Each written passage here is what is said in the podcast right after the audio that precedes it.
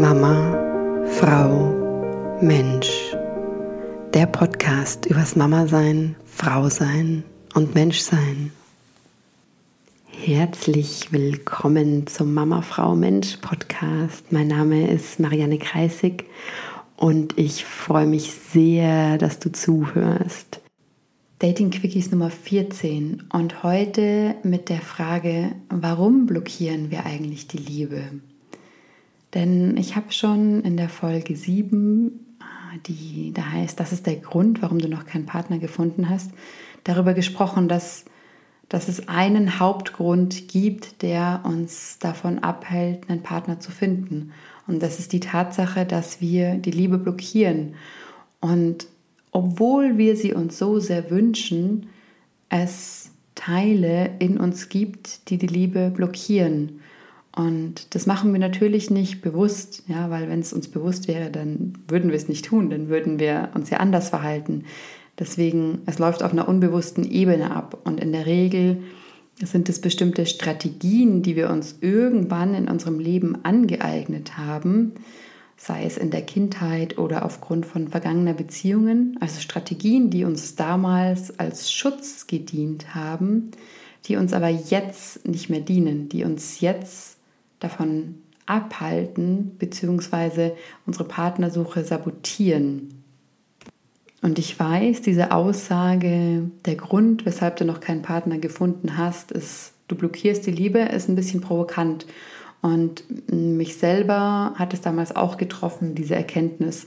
Also zum einen ich wünsche mir Beziehungen so sehr, ich wünsche mir einen Partner so sehr, wie, wie kann es dann sein, dass ich das blockiere? Das kann doch nicht sein, wenn ich mir es wünsche. Wieso sollte ich es denn dann blockieren? Das macht überhaupt keinen Sinn. Ja, jetzt, und das ist der Punkt, jetzt macht es natürlich keinen Sinn mehr. Aber diese Verhaltensweisen, diese Strategien haben an irgendeinem Punkt eben schon Sinn gemacht in unserem Leben.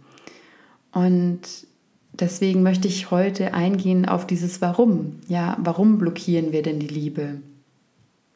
Und dahinter steht in aller Regel Angst. Es ist die Angst vor Nähe, die Angst hm, vor Intimität. Und mit Intimität meine ich jetzt nicht nur äh, sexuelle Intimität, sondern auch emotionale Intimität, was im Englischen treffender Intimacy ähm, bezeichnet wird. Und an dieser Stelle würde ich gerne ein Modell von dem Psychoanalytiker Donald Winnicott mit reinbringen. Und er hat unter anderem hm, eine Art ja, Modell aufgestellt, in dem er sagt, okay, wir alle haben sowas wie ein True Self, also unser wahres Selbst. Ja, das ist das, was wir eigentlich wirklich sind, was uns auszeichnet.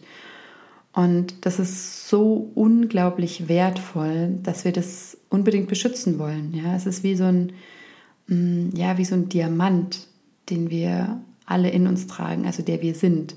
Und der ist einfach wahnsinnig kostbar, sodass wir im Laufe unseres Lebens, was er nennt, ein False Self, also ein falsches Selbst gebildet haben, aufgebaut haben, um unser wahres Selbst zu beschützen.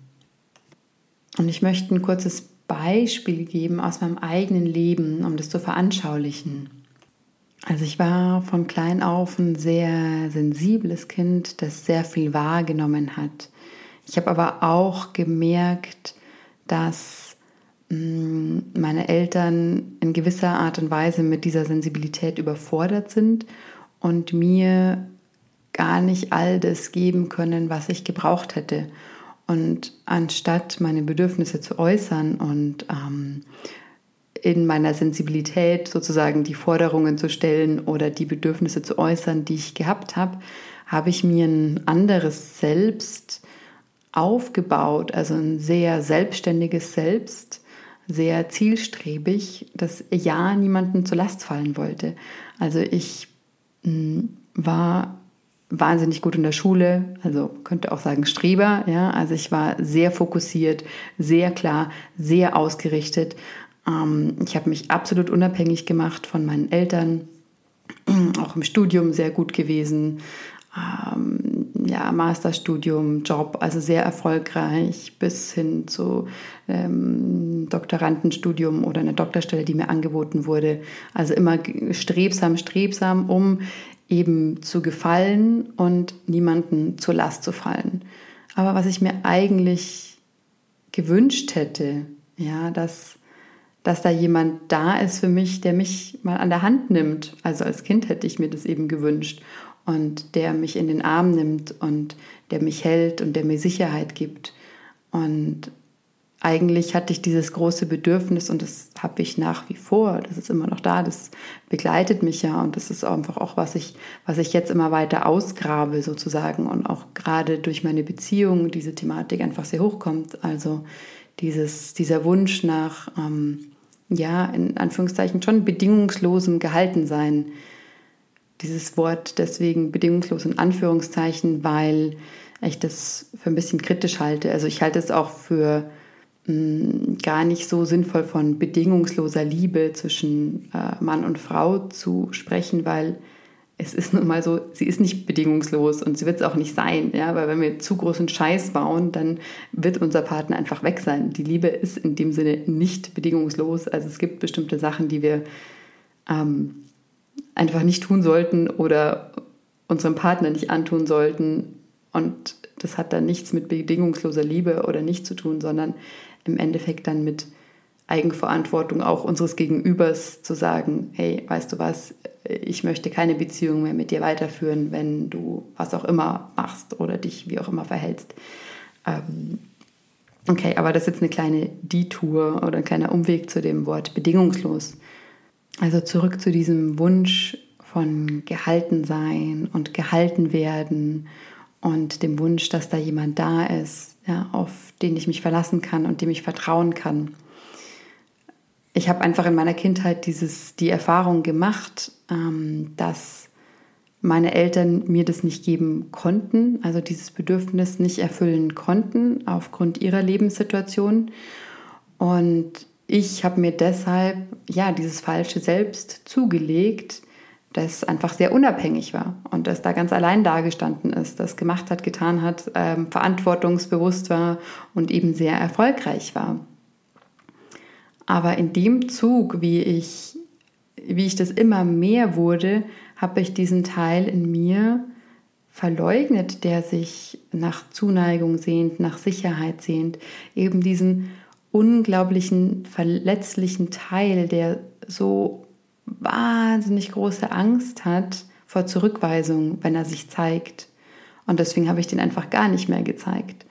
Und im Rückblick glaube ich auch, dass das einer der Gründe ist, weshalb mh, hm, sich viele Männer nicht in mich verliebt haben. Ich habe, weiß ich nicht, wie oft in meinem Leben gehört so, wow, Marianne, du bist so eine tolle Frau, echt hier, so machst das und das und überhaupt äh, attraktiv und alles mal war.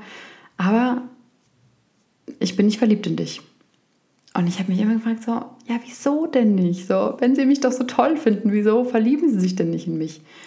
Und im Rückblick weiß ich, ja, ich habe ihnen einfach auch ja, ich habe ihnen nur diese starke Seite gezeigt. Ich habe ihnen zu großem, großen Teil eben nur dieses falsche Selbst gezeigt.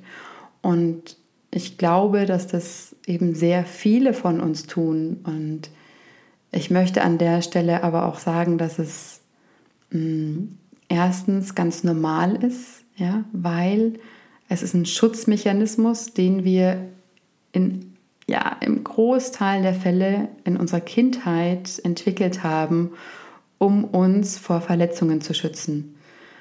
Und deswegen sollten wir diesem Anteil in uns auch nicht böse sein. Ganz im Gegenteil, wir sollten ihm dankbar sein, weil er uns in unserer Kindheit und in unserer Vergangenheit beschützt hat. Nur jetzt zeigt sich dieser Schutzmechanismus eben in der Angst vor Nähe und Intimität. Also das sind dann, ja, das sind alle Bereiche, wo du die Liebe abwehrst und ablehnst, wo du dich beispielsweise isolierst von anderen Menschen, wenn es dir zu viel wird, wenn es dir zu eng wird. Mm, aber auch, wenn du dich unnötig über irgendjemand aufregst ja, ähm, oder wenn du auf einmal eine Taubheit empfindest, wenn du gar nichts mehr empfinden kannst, ist im Endeffekt auch ein Schutzmechanismus oder wo du in ähm, ja, so eine Art von irgendwelchen zwanghaften Denkmustern oder Verhaltensweisen verfällst. All das können eben Indikatoren sein, wie du Nähe vermeidest und wie du ja, Liebe blockierst. Und der Weg, der dich da rausführt, ist tatsächlich das selbst zu finden, das du versuchst zu beschützen. Also, wenn du dir eine Zielscheibe vorstellst, ja, und ganz in der Mitte ist dieses Schwarze und was du jetzt bist, ist diese ganze Zielscheibe. Und was aber ganz in der Mitte ist, das ist dein wahres Selbst. Das ist das, was dich wirklich, wirklich ausmacht. Nur, und das ist das Beängstigende daran, je näher du dorthin gelangst, ja, desto weniger verstandbasierte Dinge existieren da. Dieser Teil ist nicht rational, aber dafür voll von Herz, Energie oder von Herzensqualitäten, der ist voll von Gefühl, der ist voll von Intuition, aber auch von Poesie, von Kunst, von Kreativität. Der ist einfach jenseits von ganz viel Rationalem. Und deswegen macht er natürlich auch so viel Angst. Ja, gerade, ich glaube schon, dass wir der Deutschen nochmal ja, besonders mh, mm, prädestiniert sind, ja, ähm, weil wir einfach so gern und so gut ja, mit unserem Verstand arbeiten. Und wenn du dich jetzt fragst, ja, aber wie bekomme ich denn raus, wer ich im Grunde tatsächlich bin? Da, und ich bin mir nicht sicher, ob ich diese Fragen schon geteilt habe. Da gibt es aber ein paar Fragen, mit denen du das ganz gut herausfinden kannst. Und da ist zum einen die Frage, die du dir stellen kannst, okay, was ist es, was mein Herz am meisten erfüllt? Ja, also was erfüllt mich am meisten so, wenn du an dein Leben denkst und dann deine täglichen Interaktionen, wo geht dein Herz am meisten auf? Und das können unglaublich viele Dinge sein. Geht es auf, wenn du mit Kindern zusammen bist oder vielleicht mit alten Menschen oder wenn du in der Stille bist, wenn du in der Natur bist, wenn du hm, vor anderen Menschen stehst. Ähm, das können sehr viele verschiedene Qualitäten sein. Es kann sein, wenn du andere Menschen zum Lachen bringst, wenn du andere Menschen inspirierst.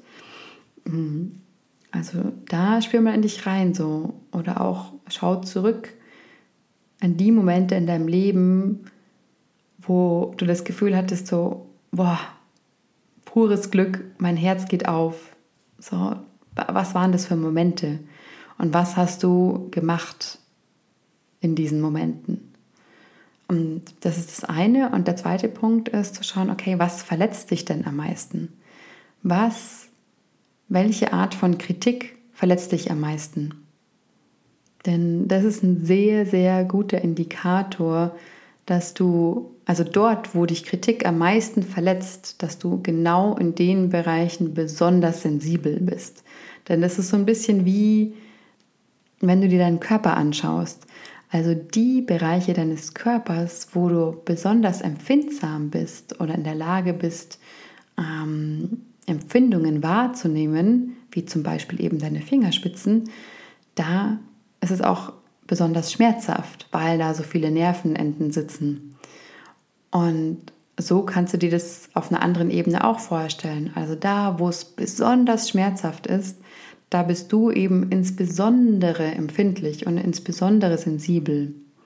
Und das ist ein sehr guter Indikator, dir zu zeigen, wo im Grunde eine ganz, ganz große Stärke von dir liegt. Und eine andere Frage, die du dir stellen könntest, okay, was in deinem Leben, für was würdest du dich am meisten schämen, wenn das irgendjemand anderes von dir erfährt? weil das trifft auch in so einen ganz großen und intimen Punkt von, ich will nicht, dass das irgendjemand von mir weiß. Auf gar keinen Fall. Das darf niemand von mir wissen. Und da wird es immer irgendwas in deinem Leben geben, was dir vielleicht, ja, was du verbergen möchtest eben vor dem Außen. Und auch das zeigt nochmal so ein bisschen oder ist nochmal so ein Fingerdeut auf bestimmte Themen, wo, ja, wo du besonders empfindsam bist, wo du besonders verletzlich bist. Und daher eben auch nochmal ein Teil von dir zeigt, der, ja, den du eben beschützen möchtest und wo du wahrscheinlich dir bestimmte Strategien angeeignet hast oder ein falsches Selbst gebaut hast, dass das ja niemand von dir sieht und ja niemand erfährt. Der Punkt ist einfach der, je mehr und je größer dieses falsche Selbst wird, desto weniger hat jemand, der dich kennenlernen will, die Chance, tatsächlich dich kennenzulernen. Deshalb ist es so wichtig, all diese Schutzmechanismen, die du dir angeeignet hast über dein Leben hinweg, ähm, eben über die Erfahrungen, die du gemacht hast, dir immer bewusster derer zu werden und sie kennenzulernen. Und manchmal bezeichne ich sie auch gern so als Wächter, ja, weil es sind Wächter, die eben bestimmte Sachen von dir schützen wollten. Mm, der Punkt ist nur der, wie gesagt, sie dienen dir jetzt nicht mehr.